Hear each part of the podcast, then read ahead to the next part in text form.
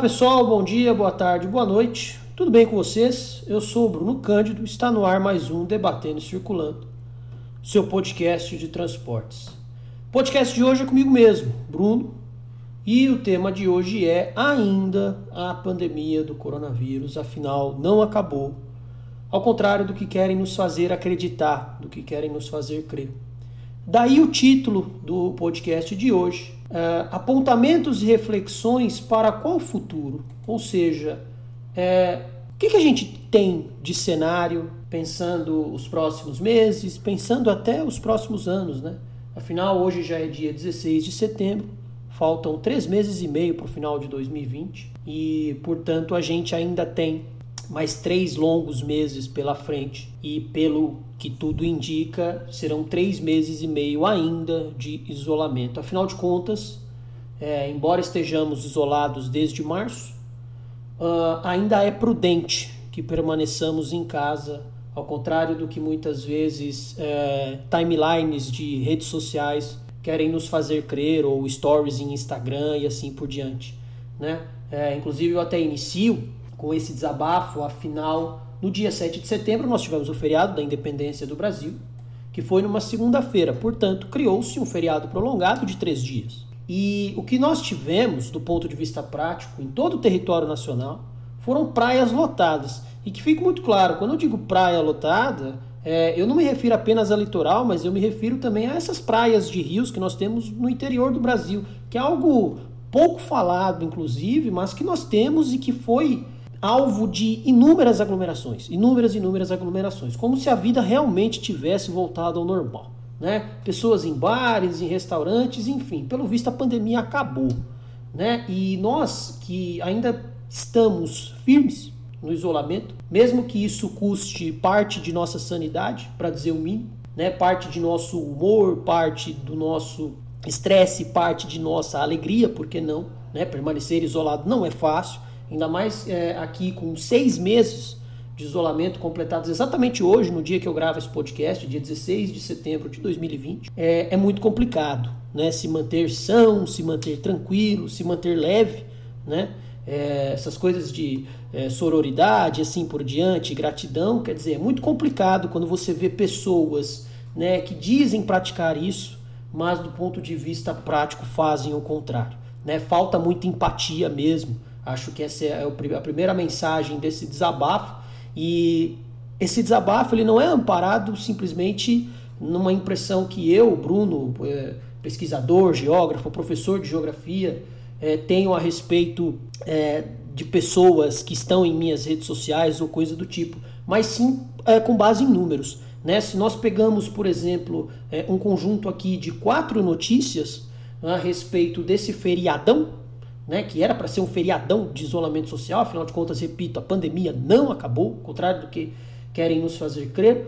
É, nós tivemos, por exemplo, no sistema Anchieta Imigrantes, só para dar um, um, destaque, né, que é o sistema que leva da capital do estado de São Paulo e da sua região metropolitana até o litoral sul do estado né, com as cidades mais populosas, né, como Santos, São Vicente, Praia Grande, Guarujá e assim sucessivamente, e também leva parte desses é, dessa população até o litoral norte. Claro que existem outras rodovias, como a rodovia dos Tamoios e assim por diante. Mas ali as primeiras praias do litoral norte após Bertioga, que ainda é litoral sul, né, para que a gente tenha uma certa referência, é o sistema Anchieta Imigrantes é responsável.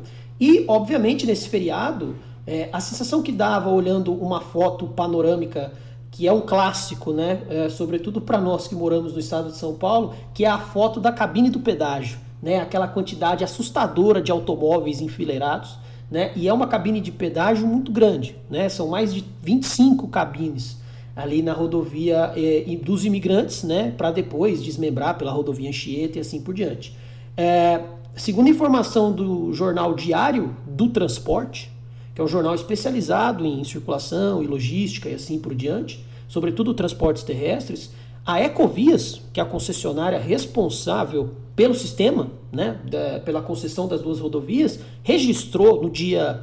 Uh, no feriado, perdão, né, no dia 4, 5 e 6, né, ou seja, na sexta-feira, no sábado e no domingo, que é o período em que uh, as pessoas estavam indo para a praia, estavam descendo a serra, como a gente diz aqui, 244 mil veículos. Repito, a Ecovias registrou 244 mil veículos em direção ao litoral. Muitas pessoas podem me questionar, Bruno, mas esse número é grande? Vejam só vocês, ele é somente 7% menor do que o que foi registrado nos três primeiros dias do carnaval de 2020. Lembrando que o carnaval ocorreu normalmente, nós né, é, ainda fazíamos piada, vamos dizer assim, com o coronavírus lá fora, tá? Então, uh, ah, 244 mil veículos em meio a uma pandemia, indo de São Paulo até a Baixada Santista. Trajeto ali de mais ou menos 70, 80 quilômetros, depende da cidade que se quer chegar. Uh, então é muito grave, né? Afinal de contas, é, vejam só vocês, no carnaval, nos três primeiros dias, no mesmo sistema foram 260.758 veículos. Então percebam, no carnaval nós tivemos um número muito similar ao de um feriado prolongado numa pandemia. Quer dizer, parece que acabou. E repito, não acabou. Não acabou a pandemia. Nós ainda temos um número médio de 700 mortes dia. Tudo bem? É, não à toa, é, nós vimos o resultado e o resultado não demorou a aparecer. Porque, é, vejam, após 15 dias de fim de semana com praias cheias, é, e eu trago essa manchete do portal g1.globo.com por um motivo. Antes do feriado já tinham muitas pessoas indo à praia. Ah, eu não aguento mais ficar em casa, não aguento mais isolamento. Detalhe: muitas dessas pessoas que têm dinheiro para ir à praia, têm dinheiro, por exemplo, para buscar um atendimento terapêutico à distância. Né? Então, do ponto de vista prático, não há é, justificativa para furar um possível isolamento. Né? É, eu entendo, por exemplo, pessoas que moram em áreas de risco, pessoas que moram em residências com mais de 10 pessoas, 12 pessoas, é, famílias que moram em áreas favelizadas. Essas, para essas sim, o isolamento é cruel em todos os sentidos possíveis e imagináveis. Ainda mais num país como o nosso, que a cesta básica é cada vez mais cara, que a inflação corrói cada vez mais o salário. Para essas pessoas, sim, o isolamento é perverso. Mas para quem consegue ir à praia, inclusive fora de um feriado, essa perversidade pode ser muito bem diminuída por uma série de fatores, né? Então vejam, após 15 dias de fim de semana com praias cheias, litoral de São Paulo, sobretudo a Baixada Santista, tem aumento de casos e mortes por Covid-19. Detalhe, é uma notícia é, que foi atualizada hoje, dia 16 de setembro. Ou seja, ela já leva em conta os números de casos, tanto da semana antes do feriado como do próprio feriado. Então veja a imprudência. E isso é a prova que a pandemia não acabou. Porque se as pessoas tivessem ido à praia, retornado, e o número de casos na Baixada Santista continuasse diminuindo, tudo bem. Mas não foi o caso. Né? E aí uma outra notícia, é, Baixada Santista registra 325 novos casos e 20 mortes por Covid-19 em 24 horas. Detalhe, esse registro é referente ao dia 14 de setembro. A notícia foi atualizada no dia 15 de setembro. Então perceba, olha aqui o efeito da ida à praia. Daquela ida aparentemente libertadora, né? de uma ida é, que não, não, não parece nociva. Então percebam a crueldade e a perversidade que é desrespeitar um isolamento social. Tudo bem? Eu acho que é, esse desabafo, antes de falarmos sobre transporte propriamente dito, embora né, já estejamos falando sobre rodovias, sistemas de concessões e assim por diante, é extremamente necessário. Vou ser enfático, vou ser repetitivo. A pandemia não acabou. E, e vou além, ela está muito longe de acabar. Nós sequer temos uma redução sensível no número de casos. Aliás, muito pelo contrário. Bastou a formação de aglomerações no litoral que nós tivemos um aumento de mortes no próprio litoral. Então veja, é muito complicado uh, aceitar de bom grado e de bom coração esse tipo de comportamento. E é sim o desabafo de um jovem de 28 anos, pesquisador, geógrafo, professor de geografia, formador de opinião, que vê isso tudo, sente-se impotente, sente-se incapaz de fazer algo, mas que vem por meio desse podcast e de todos os outros que foram gravados anteriormente trazer um alerta. A pandemia não acabou e ela está longe de acabar. E isso não é pessimismo, isso não é catastrofismo, isso é a realidade. Estou amparado em notícias, para além de redes sociais, para além de supostos stories, publicações, o que quer que seja. Então, repito, não é apenas ter empatia, é ter inteligência, é ter prudência e entender que o isolamento ainda é, hoje, 16 de setembro de 2020, extremamente necessário e ainda será por meses, ainda que custe parte, repito, de nosso bom humor, de nossa sanidade mental e assim por diante. Ainda mais que em um país que arde em chamas com seu Pantanal e a sua floresta amazônica sendo criminosamente incendiados, nós temos que ter sim forças para que possamos ainda respeitar o isolamento social. Então, repito, entendo pessoas que moram em áreas de moradias altamente precárias. Essas eu entendo, pois são famílias grandes em ambientes minúsculos, cujo metro quadrado é ínfimo. Agora, com todo respeito, pessoas que têm dinheiro para ir à praia e passar um feriado prolongado por lá, elas não moram num barraco de 10 metros quadrados. Bom, feito esse desabafo necessário, o tema de hoje é justamente apontamentos e reflexões para que futuro? Afinal de contas, é uma incerteza completa. É, o sistema de transportes, de modo geral, estou incluindo aqui todas as modalidades, todos os sistemas de movimento, rodoviário, ferroviário, aquaviário, aeroviário, tem esboçado uma retomada. É, algumas instâncias turísticas têm reaberto, algumas cidades, por exemplo, aqui na Costa Verde, no Rio de Janeiro, como Paraty e Angra dos Reis. Nós temos, por exemplo, notícia de abertura controlada, outra coisa altamente questionável, de determinadas áreas turísticas no interior do próprio país, é, áreas, por exemplo, com destinos é, ecoturísticos, com cachoeiras, visitações e trilhas e assim por diante, tem, tem reaberto né, no, nas últimas semanas e, portanto, aos poucos o transporte vem sendo retomado. É, bom, como eu já disse até em outros podcasts, a minha pesquisa é sobre o transporte rodoviário interestadual, então eu acabo acompanhando as notícias é, com maior ênfase nesse setor, embora eu consiga ter um certo trânsito, uma certa capacidade analítica de outros eh, sistemas de movimento, seja do aeroviário, seja do transporte coletivo urbano sobre pneus e trilhos e assim por diante. Claro que eh, o rodoviário, repito, é o meu foco, é a minha principal ênfase, mas bem ou mal eu consigo tatear esses outros temas. Eh, falando em tatear esses outros temas, eu agrupei essa apresentação para além do desabafo inicial, acho que não tem palavra mais adequada para definir o que eu falei nos primeiros 10 minutos, uh, em quatro itens. Tá? Uh, o primeiro deles é sobre o modelo atual de transportes né, e suas limitações. Que fique claro, pessoal, é, modelo, é, eu falo num padrão. Um padrão que o aéreo segue, que o rodoviário segue, que o ferroviário segue. E outra coisa para deixar muito bem claro: existem especificidades, é inegável.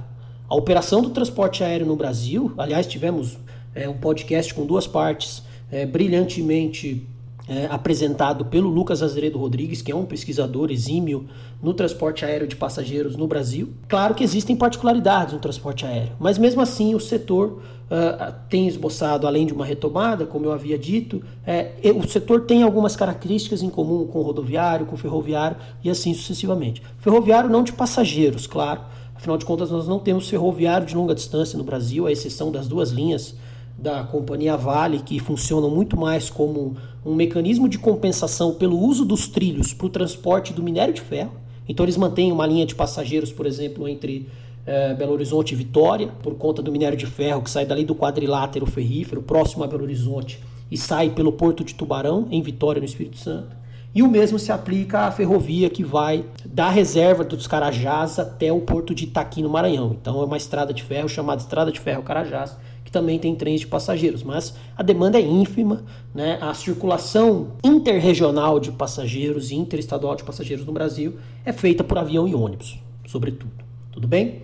É, mas como eu disse, alguns esses temas se entrelaçam, por isso que dá para falar em um modelo atual de transportes.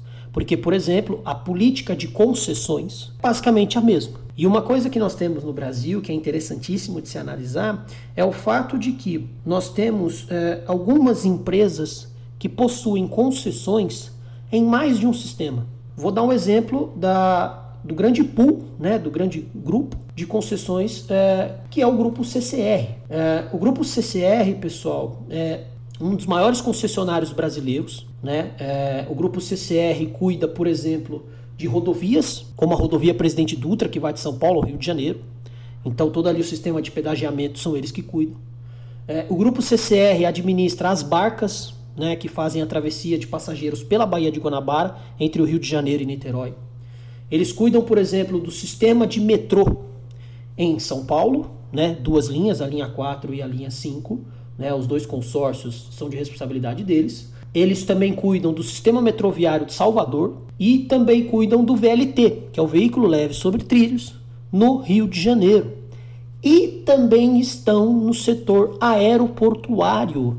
Afinal de contas, segundo o Diário do Transporte, uma notícia publicada no dia 8 de setembro de 2020, é, a BH Airport, a CCR, possui né, nessa concessão 38,25% do Aeroporto Internacional de Belo Horizonte. Bom, então percebam que é uma empresa gigantesca, é, com uma presença muito forte aqui no Brasil. É, muitas rodovias, por exemplo, no estado de São Paulo, eu dei o exemplo da Dutra, que é uma interestadual, mas nós temos rodovias aqui é, estritamente paulistas, como a rodovia Castelo Branco, é, que são de concessão da CCR, né, sobretudo o primeiro trecho de São Paulo até Sorocaba, que é o trecho mais rentável, com maior fluxo.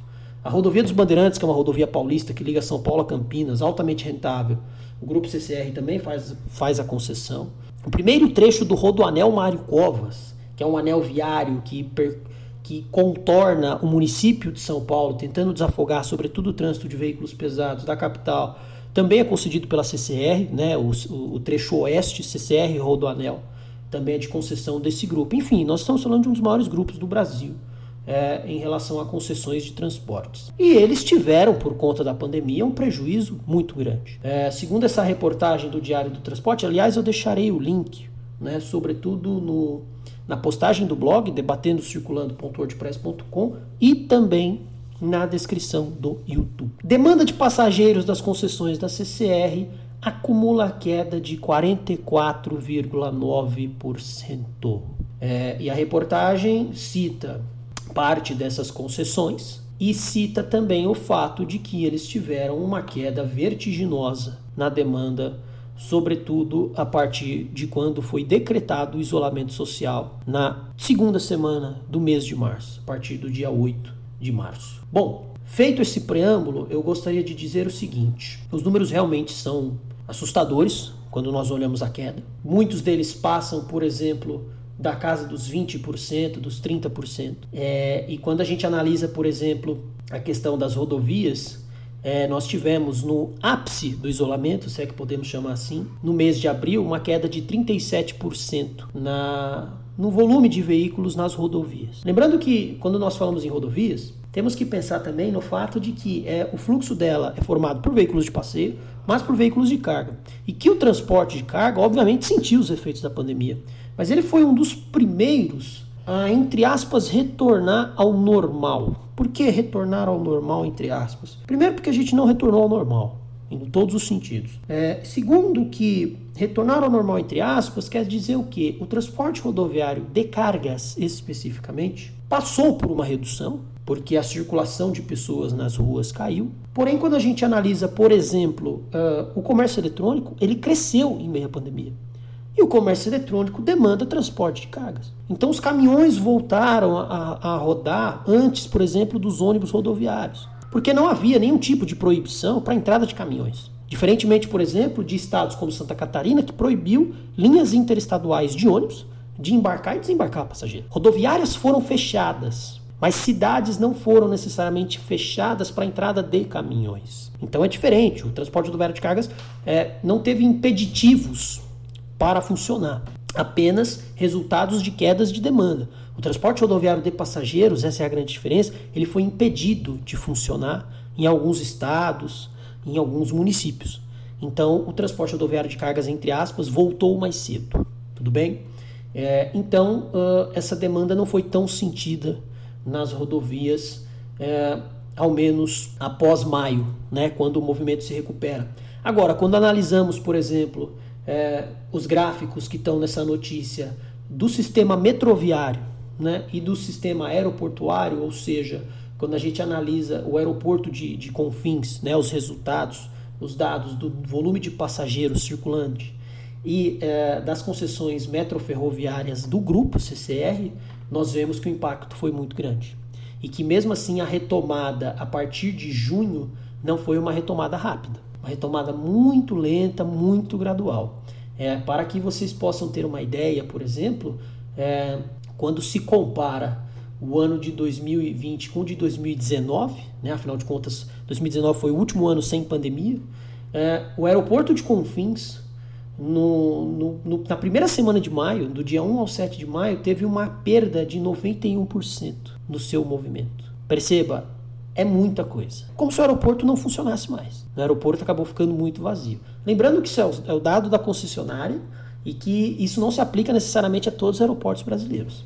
E aí, quando a gente analisa a mesma semana os sistemas metroferroviários, no caso, dois de São Paulo, um de Salvador, o VLT no Rio de Janeiro e as barcas no próprio Rio de Janeiro, nós temos, por exemplo, uma queda de 74% no volume. Tudo isso, pessoal, para pensar o seguinte: esse modelo que permite, por exemplo, que ocorra a formação de grandes grupos e que, portanto, é, eles entrelaçam-se em vários segmentos diferentes, ou seja, eles assumem contratos e licitações em sistemas de movimento diferentes, é um modelo muito problemático. Primeiro, porque há concentração econômica que é extremamente prejudicial. E quando eu digo extremamente prejudicial, porque há uma pressão por controle de tarifas, há uma pressão uh, pela compensação das perdas de demanda com defasagem na manutenção dos serviços, ou seja, se eu perco a demanda, eu não faço manutenção é, da maneira como se faria, afinal de contas eu tive uma perda. Então é uma lógica totalmente econômica que coloca o social no transporte, que é algo importantíssimo, em segundo plano, deveria ser primeiro. O problema é que nós temos um modelo de transporte no Brasil que privilegia o econômico. E quando eu digo que privilegia o econômico, quem é, do ponto de vista prático, o grande responsável por isso ocorrer? É o próprio Estado. O Estado abre mão do seu papel de fiscalizador, de regulador, ele delega as funções de transportador à iniciativa privada e ele faz com que a iniciativa privada não tenha um volume tão grande de perdas. E mesmo com essa pandemia, se essa operação fosse pública, o Estado teria o prejuízo, claro. Mas esse prejuízo seria de alguém que não abriria mão do sistema ou não faria, pelo menos em tese, malabarismos, entre aspas, na operação, como corte de horários, como corte de, de investimentos e assim por diante. Né? Quando eu digo em tese, porque infelizmente nós já tivemos situações assim. Lembrando que o Estado, quando apresenta um sistema em vias de sucateamento, é porque ele está é, preparando o, o trajeto para a privatização. Nós sabemos muito bem que quando o Estado abandona, não é um abandono ocasional, ele é proposital. Dito isso, esse modelo tem que ser revisado urgentemente, seja com o Estado reassumindo serviços, seja com a revisão de contratos e com um controle mais forte e presente desse tipo de formação. Né? A minha crítica ela vai ao monopólio, aos grandes grupos e vai à omissão estatal. Acho que isso é importantíssimo nós pontuarmos. Eu lembro, por exemplo, que quando conversávamos sobre transporte rodoviário de passageiros com o João em um outro podcast que ele gravou conosco e até fazendo um comparativo com o podcast já citado é, em que eu conversei com o Lucas sobre transporte aéreo, é, nós tivemos, por exemplo, né, a, a tão falada malha essencial no transporte aéreo, que do ponto de vista prático foi feita por quem? Pelas próprias empresas. Então, elas visaram o econômico. Concentraram as suas operações num nó, na aviação chamam de hub, que era em São Paulo. Justamente o estado com o maior número de casos e mortes na pandemia. Isso é reflexo do quê? Isso é reflexo da falta do Estado. Porque se o Estado olha para o território nacional e sabe com o que ele lida, poderia se pensar em alternativas. Agora, quando a iniciativa privada é responsável pela operação e quando o controle do Estado é ausente, para dizer o mínimo, ficamos à mercê do capital privado. Se ele vai querer operar, se ele não vai, se vai cortar horário, se não vai. Enfim, claro que eles vão dizer: nossa, tivemos um prejuízo assustador. Realmente tiveram, isso é inegável. Todos tiveram prejuízo na pandemia, todos. Mas percebam que uma coisa é uma empresa privada ter um prejuízo e ela tentar, até como um mecanismo de sobrevivência no capitalismo, fazer de tudo para reduzir esse prejuízo. Afinal, se ela não der lucro, ela termina, ela deixa de existir. E entra Aí a diferença para o Estado. Se o Estado não der lucro, ele não deixa de existir. Porque o Estado, embora essa frase possa ser até chocante, não é uma empresa. Vou repetir: o Estado não é.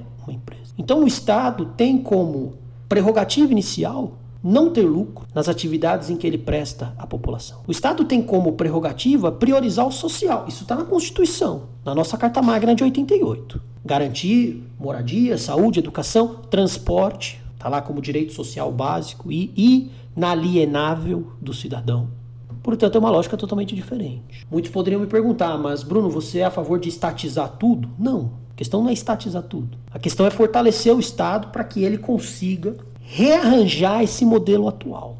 Porque o grande ponto é, após a pandemia, a operação não vai melhorar. Nós voltaremos a ter, sabe-se lá, sim, 2021, março de 2021, junho, enfim. A gente não sabe quando os números de casos e mortes diminuirão, embora, repito, pessoas têm insistido em uma suposta normalidade, que sabemos que não existe. Mas perceba, quando tivermos, tivermos o normal, se é que teremos em breve, o serviço não melhorará. É muito bonito quando vemos discursos corporativos dizendo em compliance, né, ou seja, técnicas e normas internas, transparência, coisas do tipo, ou ainda quando vemos propagandas lindas e maravilhosas de ônibus equipados com álcool em gel, todos os colaboradores das empresas com máscaras e assim por diante, o distanciamento sendo respeitado no interior dos coletivos. Mas e quando tudo retornar de vez? O serviço não vai melhorar. Esse é o grande ponto. Então o modelo precisa ser revisto. Então é a partir justamente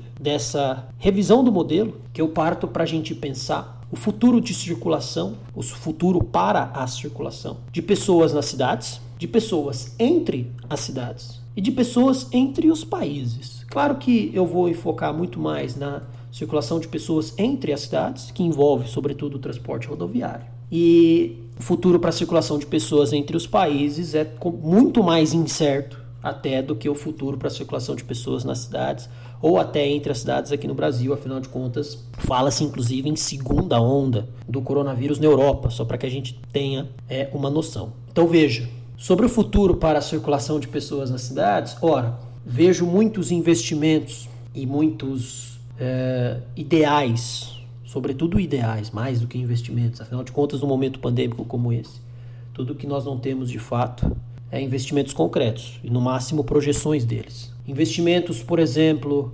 no aumento da capacidade de aglomeração de passageiros, explico melhor. Ampliação da capacidade de terminais, é, ampliação do número de coletivos dentro de determinados horários para evitar a superlotação, é, ampliação de estruturas cicloviárias para que você permita uma mobilidade, uma circulação de pessoas ao ar livre, é, e vários ideais, várias ideias, várias propostas, por exemplo, para pensar uma mobilidade ativa e assim por diante. Que fique muito claro, isso tudo é muito importante. Porém, repito, isso deveria ser prioridade do Estado. E, portanto, nós deveríamos já ter muitas dessas coisas ou prontas ou encaminhadas. Quando a gente vai analisar, por exemplo, a quilometragem de ciclovias no Brasil, ela é ínfima, perto da demanda. E detalhe, perto da demanda atual. Eu não estou nem considerando uma demanda pós-infraestrutura, que é aquela que é atraída, é chamada graças à presença da infraestrutura.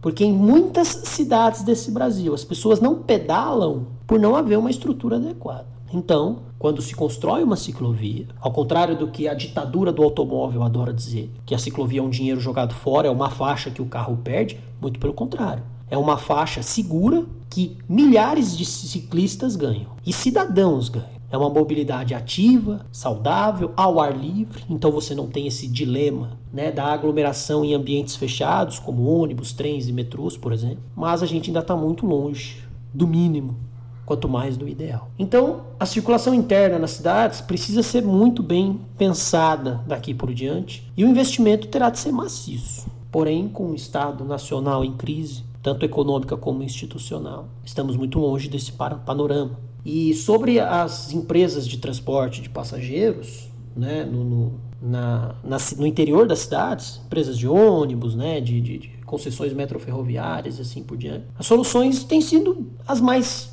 elementares né, para que a operação continue. Então, o que, que nós vimos, por exemplo, em relação à frota de ônibus urbanos? Pouquíssimas coisas. Uh, como por exemplo um adesivo colado na parte frontal do ônibus dizendo embarque é, uso obrigatório de máscara, ou seja, o embarque só é permitido com máscara. Olha, ok. Dentro do coletivo, o que, que mudou? Nada. É, algumas cidades, por exemplo, como São Paulo, né, lá no, no final do mês de junho, início de julho, tentaram, é, o que inclusive resultou no pedido de demissão do secretário de, de, de transporte do da cidade de São Paulo, dizendo que não tinha como garantir que não andasse, que os ônibus não andassem lotados, não tem frota para que todos andem sentados. Então a projeção para o futuro é a gente terá as aglomerações que sempre tivemos, porque nenhuma solução de fato foi maciçamente incorporada. Vimos, no máximo, empresas, por exemplo, colocando cortinas plásticas para isolar o motorista. Isso não é uma inovação tecnológica avançadíssima.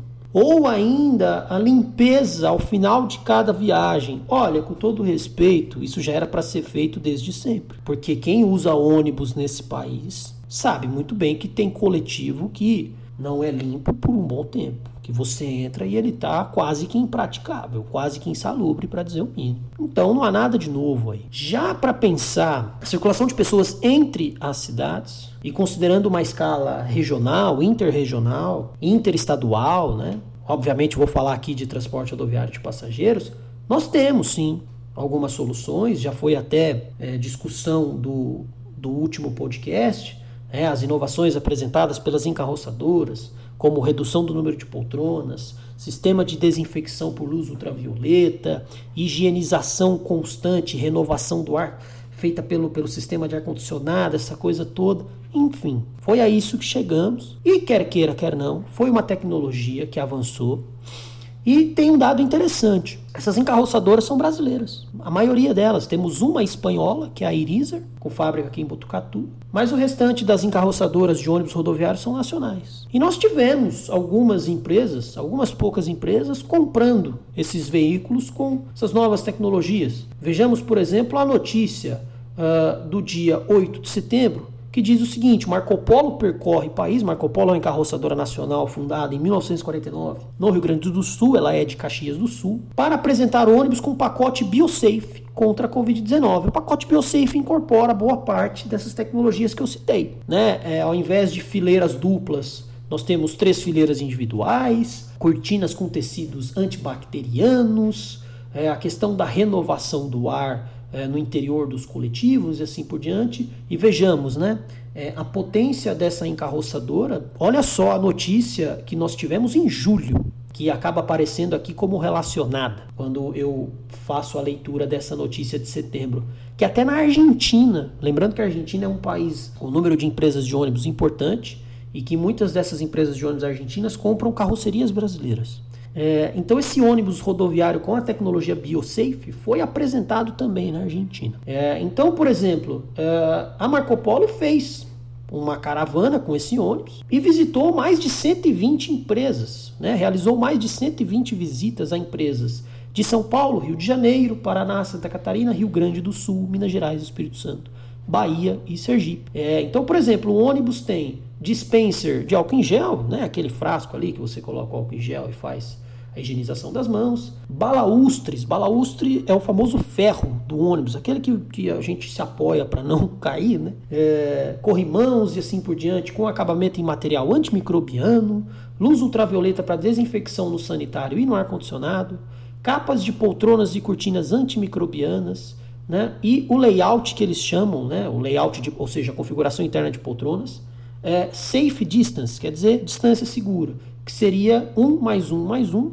ou seja, três fileiras individuais com dois corredores, e a questão da barreira física para proteger o motorista, ou seja, a cabine mais seria uma cortina ali plástica, né, uma, uma cortina de acrílico, melhor dizendo, para proteger o motorista, que muitos deles já trabalham inclusive com máscaras e tudo mais. Ou seja, é, nesse sentido, foi o setor que mais apresentou inovações até então. E claro, o futuro para a circulação de pessoas entre as cidades vai depender também é, de como que, sobretudo, a população irá encarar é, esse final de ano. Eu lembro que no, no podcast anterior, que eu que eu fiz no dia 30 de junho, inclusive já faz um tempo, é, eu mencionei um possível boom no setor turístico, no setor de transportes terrestres e até de transporte aéreo, é, pela demanda de pessoas que, poxa, agora acabou, podemos viajar. Porém, não acabou. Né? Dois meses e meio se passaram naquele podcast e nós não tivemos uma redução sensível no número de casos. Porém, diante do cenário que eu, inclusive, retratei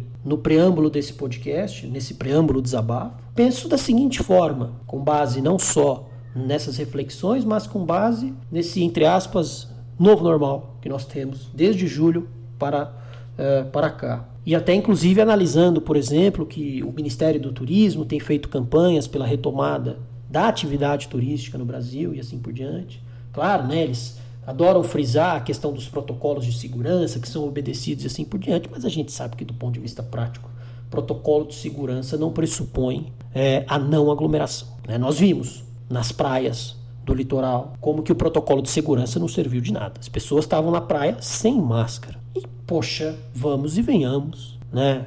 Colocar a máscara, tirá-la para entrar no mar, depois retornar, enfim. Vejam só como é que são as coisas, né? Muito bem. Então, é, pensando nesse futuro para a circulação de pessoas entre as cidades, temos sim algumas inovações, mas é, nós não sabemos ainda, é muito incerto, se a demanda de fato vai crescer bastante. Ao menos considerando esse feriado de 7 de setembro. Pelo visto, a demanda vai ser muito parecida com a do ano passado. Afinal de contas, se nós comparamos é, vou até retomar a notícia, né? É, que nesse feriado de 7 de setembro, a demanda, o número de veículos em direção ao litoral paulista foi só 7% menor do que no carnaval desse ano. Então é muito provável que em dezembro nós tenhamos um número similaríssimo ou até maior do que do final do ano de 2019. Enfim, nesse sentido, não dá para prever o futuro, afinal de contas, consciência sanitária, pelo visto, não tem sido prioridade, tanto do Estado como de parte é bom que se frise, de parte da população. E por fim, o futuro para a circulação de pessoas entre os países. Uh, estamos até chegando ao final já desse podcast com esse último item. Uh, nós realmente temos mais incertezas ainda, como eu já havia dito anteriormente, pelo fato de que muitos países ainda restringem a entrada de pessoas né, vindas de determinados países. Nós temos, por exemplo, o caso europeu, sobretudo a Europa Ocidental, em que o verão daqui a sete dias se encerra, então nós tivemos praias lotadas na Espanha, na França, na própria Itália, e que, portanto, em tese lá aparentemente está tudo normal, mas também não está, porque é, países como França e Itália, é, sobretudo a França, né, é, mais até do que a Itália, é, e a Espanha, é, vou focar em França e Espanha, uh, tiveram uma segunda onda de casos, né, então imagina a curva do, o gráfico de casos subiu assombrosamente no início, como nós pudemos ver. É, depois ele desceu né, de uma maneira bastante contundente, só que ele voltou a subir. Porque, repito, muitas pessoas saíram no verão. No verão francês, no verão espanhol e assim por diante. Então, como pensar essa circulação de pessoas entre os países? Nós sabemos que o transporte aéreo é, foi brutalmente atingido pela pandemia. Algumas empresas grandes tiveram baques muito fortes nas suas receitas, né? nas suas, na, sua, na sua lucratividade, sobretudo. E que, portanto, é, nós podemos ter para daqui a alguns meses ou até daqui a alguns poucos anos um grande rearranjo corporativo no setor, no sentido de fusão de empresas, de falência de outras, de encerramento de determinadas operações, ou seja, Trata-se de um futuro bem incerto. E como essa circulação de pessoas entre, os paí entre países diferentes é predominantemente aérea, sobretudo entre continentes diferentes, ou mesmo no interior de alguns deles, como aqui na própria América do Sul, mesmo na Ásia, na própria África é, e até em algumas partes da Europa, embora a Europa tenha uma malha ferroviária é, internacional interessante, é um cenário totalmente incerto. Afinal de contas, diferentemente daqui, por exemplo, em que nós tivemos esse feriadão lotado, é, lá nós tivemos sim a lotação por conta do verão, mas é, no fim do ano eles entrarão no inverno e nós sabemos, por exemplo, considerando a Europa, que é um inverno bem rigoroso. Sobretudo em países é, mais ao norte, neva, né? e isso, bem ou mal, inibe né, o, o, livre fluxo, o livre trânsito de pessoas pelas ruas. Né? Agora imagina que no Brasil vai ser o contrário. Né? estaremos em pleno verão é, e muito provavelmente com isolamento ainda sendo necessário, então veja como são as coisas. Né? Pode ser que a Europa de fato consiga conter essa segunda onda né, por conta do inverno bastante rigoroso. E aqui, enquanto ainda poderemos estar nesses esforços de contenção, é, do ponto de vista prático, nós poderemos inclusive é, interligar uma onda com a outra, ou seja, não teremos nem segunda onda. Será uma onda gigantesca só, desde março, abril até março, abril do ano que vem. Que seria algo sui generis, no mundo todo. Né? Nós não tivemos sequer nenhum recuo sensível e que, portanto, por conta do verão, esse recuo sensível pode ser que ocorra só em abril e maio de 2021 ou que ainda a gente de fato dilua os casos, sabe-se lá em quanto tempo. Afinal de contas, repito, sequer Estado temos, quanto mais consciência sanitária por parte de alguns. Bom, como eu havia dito, Uh, desses três itens sobre o futuro, obviamente eu tenho um pouco mais de propriedade para falar da questão da circulação de pessoas entre as cidades, né? Transporte interregional, interestadual de passageiros aqui no Brasil, que é o que eu conheço mais, que é o tema sobre o qual me debruço já há mais de sete anos.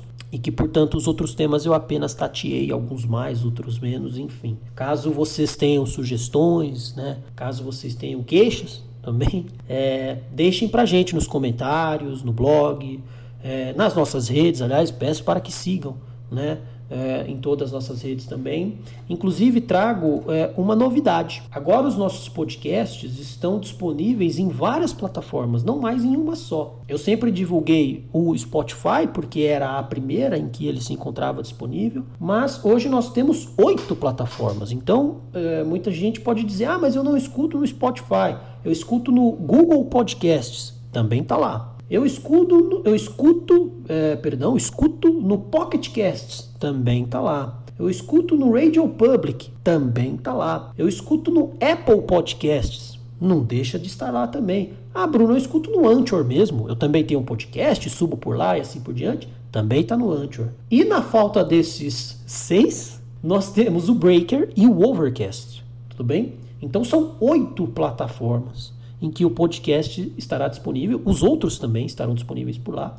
E além, claro, eh, do próprio YouTube, que embora não seja uma plataforma para podcasts propriamente dita, a gente sempre acha importante postar por lá, até por conta do canal, né, Debatendo e Circulando, de ser um espaço ali é, muito procurado por comentários. O YouTube é de fato uma rede social muito potente, isso é inegável. É, vou dar um exemplo muito simples. É, boa parte dessas plataformas aqui é, de agregação de podcasts que eu citei sequer vem nos próprios smartphones, mas o YouTube vem em grande parte deles. É, então ele tem uma potência gigantesca, por isso que ainda assim nós colocamos os podcasts por lá. E claro, né, os links para essas plataformas assim por diante também estarão disponíveis no blog. Tudo bem? Antes de encerrar, só mais um último recado que agora eu me recordo.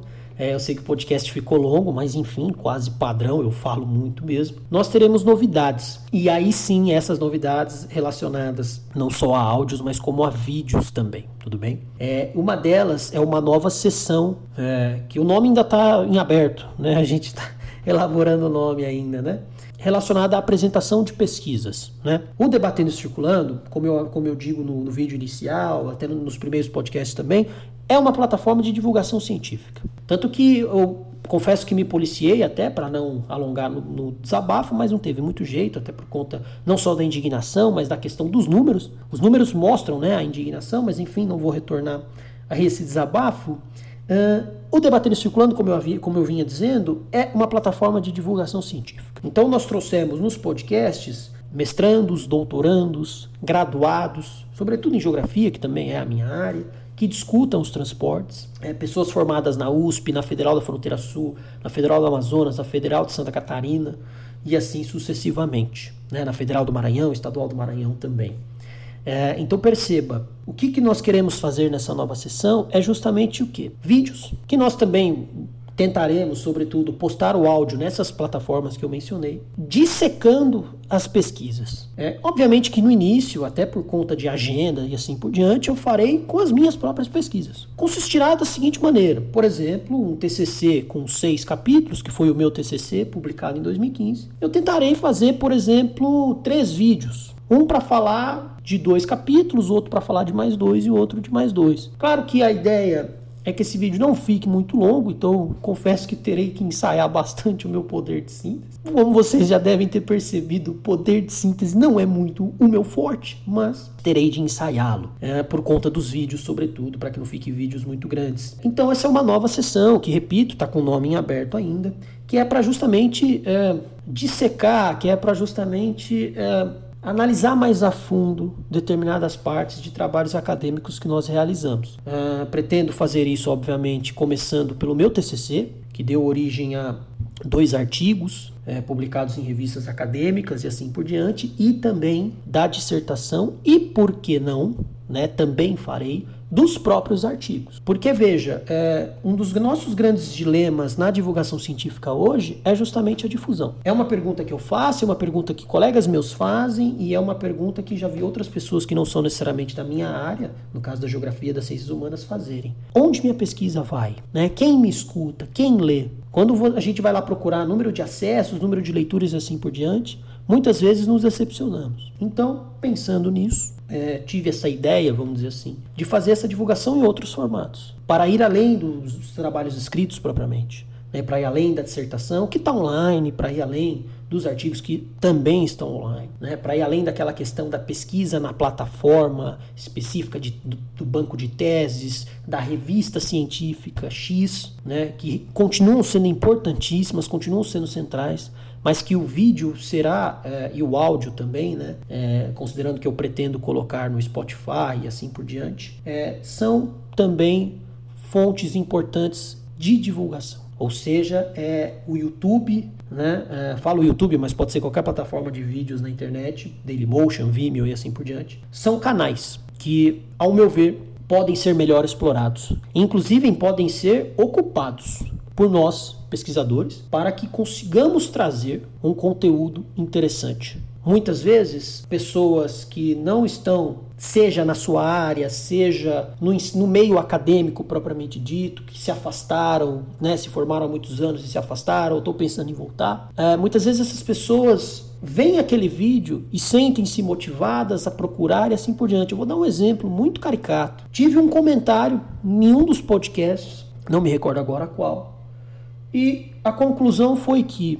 depois eu consegui conversar com esse colega e tudo mais, que faz geografia no Rio de Janeiro, né, na estadual do Rio de Janeiro. Ou seja, ele é, me foi apresentado, nós nos conhecemos na prática por conta do podcast. Fez um comentário, eu falei, olha, se quiser, mande e-mail, tudo mais, enfim. E aí ele já conhecia o entrevistado, e o entrevistado acabou fazendo a ponte, assim por diante. Ele falou: Nossa, é você que faz os podcasts? Eu falei: Fui eu, eu que fiz a entrevista e tudo mais. E é assim que funciona, né? É, é um novo canal de divulgação. Bom, isso porque eu falei que estava encerrando e acabei dando uma série de spoilers a respeito do que vem por aí no Debatendo e Circulando. Dois meses e meio parado, porém a cabeça com muitas ideias. Bom, gente, agradeço todos que ouviram até aqui. Ficou de fato um podcast muito longo, mas repito, esses cinco minutos finais foi para falar do futuro e de novas divulgações, de novos projetos dentro dessa nossa divulgação científica. Cuidem-se, permaneçam em casa.